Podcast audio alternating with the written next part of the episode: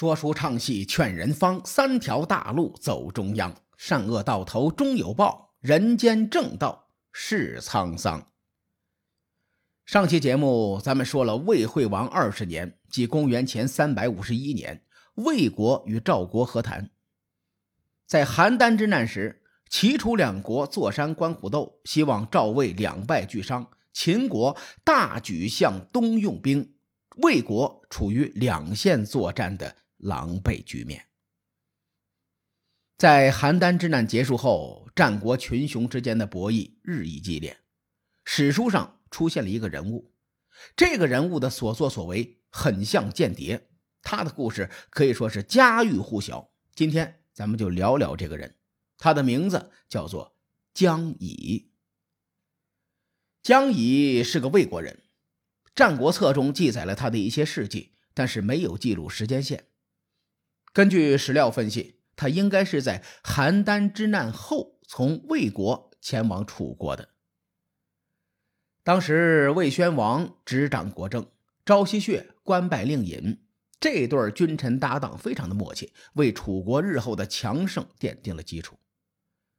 战国时，楚国有个著名的官职，叫做三闾大夫。所谓三闾，指的是昭、屈、景三大家族，他们都是楚王的后裔，号称王姓三族。昭奚穴便出身于昭族。三闾大夫主要是负责主持楚国的宗庙祭祀，监管三闾族人的教育。最著名的三闾大夫就是屈原。昭奚穴出身名门。又位高权重，还敢直言劝谏，所以昭奚穴在诸侯之间的声望非常高。正史对昭奚穴的记载并不多，但是有关于他的寓言故事很出名，哎，可以当做文化常识来了解一下。故事出自刘向新序中，刘向就是写《战国策》《列女传》《说苑》这些书籍的大神。话说有这么一年呢。秦国打算出兵讨伐楚国，他们先派了一个使臣前往楚国，声称要看看楚国的国宝。秦国计划着，如果楚国乖乖的把国宝拿出来，哎，这就长了秦人的威风，灭了楚国的锐气；如果楚国不给，秦国就可以立刻发兵揍他们。楚王得到消息，左右为难。找大臣们前来商量，说楚国的国宝无非就是和氏璧和随侯之珠，秦国人想看就看，我不要面子吗？可是不给吧，我又担心秦国找咱们麻烦。大伙说说该怎么办呢？我之前介绍过和氏璧，咱们说说随侯之珠。传说随国的国君有一次出去玩看见一条受伤的大蛇在路边挣扎，哎呦，我的个娘哎，好疼啊！随后呢，就看见大蛇痛苦万分，他就心生恻隐，命人为大蛇敷药包扎，然后呢，把它放回大自然。不久之后，大蛇痊愈了，嘴里叼了一颗夜明珠，来到随侯的宫内，说：“我是龙王之子，特地来感谢您的救命之恩。”哎，这颗夜明珠便是随侯之珠，也叫灵蛇之珠。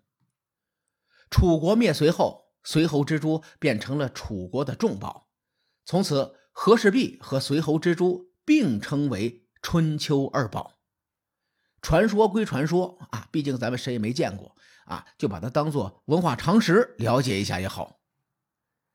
楚国说的这话的意思，明显不想把春秋二宝拿给秦人看。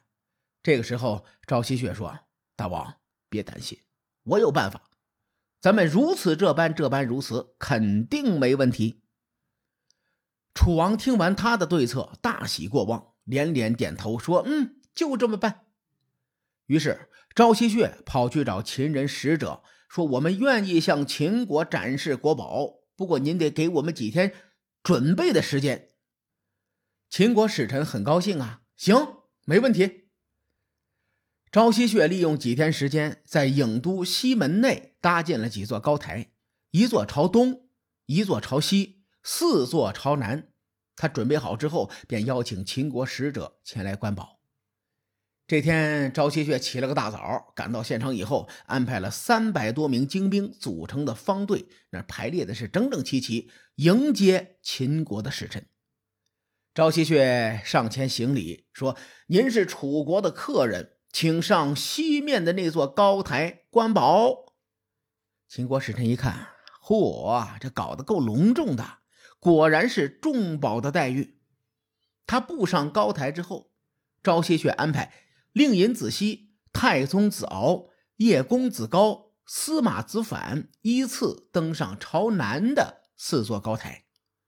赵希雪自己登上东台，向秦国使者喊：“请上国使者观宝。”秦国使者被这套花里胡哨的仪式给搞懵了，忍不住就问：“哎，贵国的国宝在哪儿啊？”赵希雪回答说。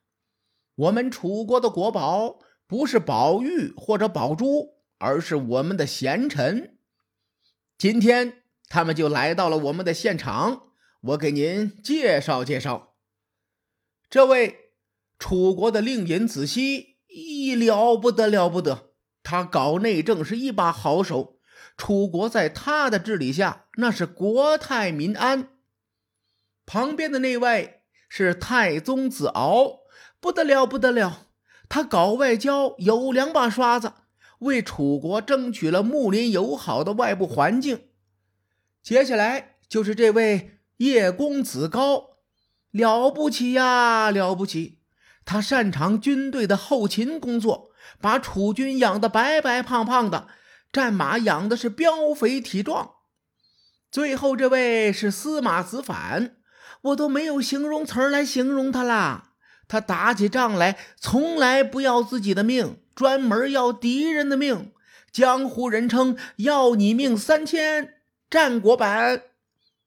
至于我朝夕血，勉强算个赠品吧。您想看的楚国重宝都在这里了，您想看就看吧。不过提前说好啊，贵重物品请勿触摸。秦国使臣彻底懵了。没有宝物也就算了，你给我看点美女呀，对不对？养养眼也行啊。你给我看这五个大老爷们干嘛呀？使臣回国之后，对秦王说：“大王，楚国的贤臣众多，咱们攻打他们的前景是老太太擦胭脂，很不美丽。”秦王很无奈，那行吧，那暂时就不惹楚国了。刘向这个故事肯定是杜撰的。司马子反是楚庄王时代的人，两百多年前的人就没了。令尹子西和叶公子高是吴越争霸时代的人，一百多年前就没了。太宗子敖没有什么记载。简单说说昭西穴在楚国的地位，按照当时的战国形势，魏国也是有可能对楚国使用离间计的。接下来咱们就说说这个。江乙，江乙这个人呐，他是个人性大师，他对人性的把握非常的精准。他刚去楚国的时候，没有立刻诽谤赵希穴，而是先拉帮结派。当时山阳君恰好在楚国，山阳君的身份非常特殊，他被魏惠王封在山阳，因此史书上称他为山阳君。山阳在河南省焦作市附近，这里呢，当时又是楚魏两国的边境。山阳军作为地方势力，与楚国、魏国都有密切的往来。此时，江乙替山阳军向楚宣王请求封地。按照道理来说，魏国的贵族向楚国讨要封地，这事儿听着就比较荒唐。哎，但是楚宣王他偏偏同意了。赵希穴果然反对，他说：“山阳君对楚国没有半点功劳，不应该给他封地。”从此，山阳君对江乙大生好感，他和江乙共同来对付赵希穴。紧接着，《战国策·楚策》中记载，魏国人曾在楚宣王面前表示讨厌赵希穴，楚宣王便告诉了赵希穴。赵希穴回答说：“大王。”我一直尽心尽力的辅佐您，我倒不是怕他们挑拨我们君臣关系，而是天下人误认为我们君臣关系不好。假如一个外国人都能在楚国搬弄是非，国内别有用心的人也可以这么做，那臣下得罪您的日子就不远喽。楚宣王说：“你别担心，我懂你，安心工作吧。”结合前因后果，我个人倾向于。诋毁朝夕穴的魏国人便是山阳君。将以数次诽谤朝夕穴以后，他对楚宣王说：“大王，有个人养了一条狗，因为这条狗十分凶狠，主人很喜欢它。后来邻居看见这条狗往井里撒尿，要将这件事情告诉主人。狗知道之后就憎恨邻居，便堵在门口咬他。”邻居怕被狗咬，因此不能进屋将实情告诉狗的主人。魏国在攻打邯郸时，楚国应该趁机攻打魏国的国都大梁，但是朝夕穴接受了魏国的宝物，所以没有出兵攻打。您别问我怎么知道的，我当时就在魏国，而且就在现场。因为这个缘故，朝夕穴不喜欢我和大王见面。楚王点点头，行。我知道了，你下去吧。江乙的话透露了一个很重要的细节：邯郸之难时，他在魏国。这个细节引人深思。话说江乙，一个外来的魏国人，这么明目张胆的诽谤楚国重臣，楚宣王应该有所察觉。而江乙的对策更高明，他对楚宣王说：“大臣们结党营私，国君便会地位不保。”大臣们勾心斗角，国君便高枕无忧。大王，您肯定明白这个道理。前几期节目，我花了很多时间聊战国变法。当时变法的最终目的是要加强君主集权，所以法家的三个流派用不同的方式加强集权。江乙的提议和申不害的术制很像，无非是分而治之这一套。江乙的潜台词是：“我和朝夕穴斗得越厉害，您楚王之位越稳。”说实话，这个用心其实有点险恶。江乙接着问楚宣王说：“有个人呐，只喜欢说别人的好话，大王您觉得他怎么样？”楚宣王回答：“哟，这是个君子啊，我得多接触接触他。”江乙又说：“那有个人只喜欢说别人的坏话呢？”楚宣王又回答：“嗯，这是个小人，有多远给我滚多远。”江乙点点头。这么说，如果有人想弑君篡位，您也不知道，因为您只喜欢听好话，不喜欢听坏话。楚宣王一琢磨：“嗯，有道理，以后我两方面都听。”江乙的所作所为远不止这些。楚宣王是个双性恋。他有一个男宠，叫做安陵君。这个人和龙阳君齐名，古代将同性恋称作龙阳之好，哎，便源自这个龙阳君。楚宣王很喜欢安陵君，江乙便找到他说：“美男子啊，您不是王族出身，对楚国又没有贡献，为什么楚人见到您都要整理衣襟，恭敬下拜呢？”安陵君回答。这是因为楚王错爱，不然我何德何能有今日的地位？江乙点点头，哎，这就对了。以金钱和别人交往，钱用完了，关系也就断了；用美色和别人交往，容颜苍老，爱也就没了。正所谓以色待人，色衰而爱弛。您现在独揽权势，和镜花水月一样虚幻。列位，两千多年前的古人悟出的道理，至今仍然适用。不得不说，咱们古人很厉害。江乙说到安陵君的痛处，对方连连点头：“是啊，我也因此发愁。先生有什么对策吗？”江乙回答说：“你找机会，你向楚王请求同生共死，为他殉葬。如此一来，他一定会长久的重用你。”安陵君也是个狠人呐，完全不怕死，回答说：“谨遵先生教诲。”话说有这么一天，楚宣王和安陵君一起在云梦泽打猎。楚宣王玩的很尽兴，他就感叹少华易逝，忍不住说：“我百年之后将和谁享受这样的快乐呢？”安陵君找到了机会呀，泪流满面，扑通跪下来。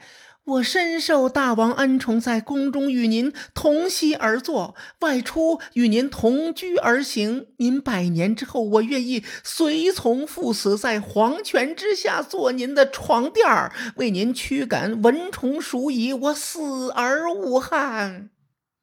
楚宣王感动坏了，于是呢，便封他为安陵君。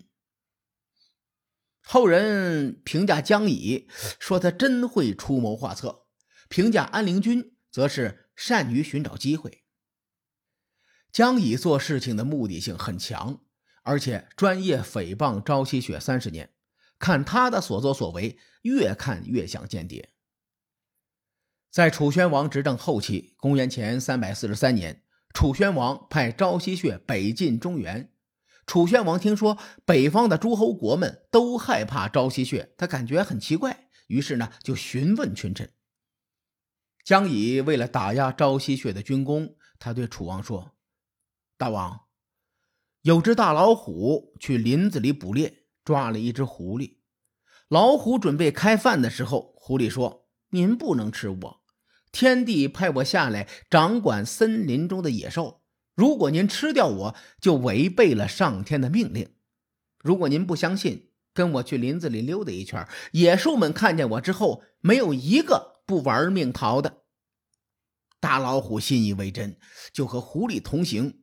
野兽们看见他们跑得比兔子还快。老虎不知道野兽是害怕自己才逃跑的。如今大王的疆土方圆五千里，大军百万，却由朝夕穴独揽大权。北方诸侯哪是怕他呀？其实是怕大王您呐！哎，猜对了，这便是成语“狐假虎威”的出处，家喻户晓，三岁小孩的启蒙读物里都有。如果结合来龙去脉，你再看“狐假虎威”这个成语，很多人呐就会有新的感悟了。我认为江乙的言外之意是，朝夕穴的军功不值一提。楚国这么强大，楚王这么英明，我上我也行。历史就像一座山，横看成岭侧成峰，不同的人从不同的角度看，会有不同的感悟。希望列位都会有新的发现。我认为姜乙应该是战国时期被人们忽视的间谍，所以他的很多事和私德无关，更多的是国与国之间的利益。《战国策》用非常中立的笔触记载了姜乙的所作所为，对此人没有任何评价。《资治通鉴》引用《战国策》的记载，在邯郸之难时提到了姜乙与朝夕穴。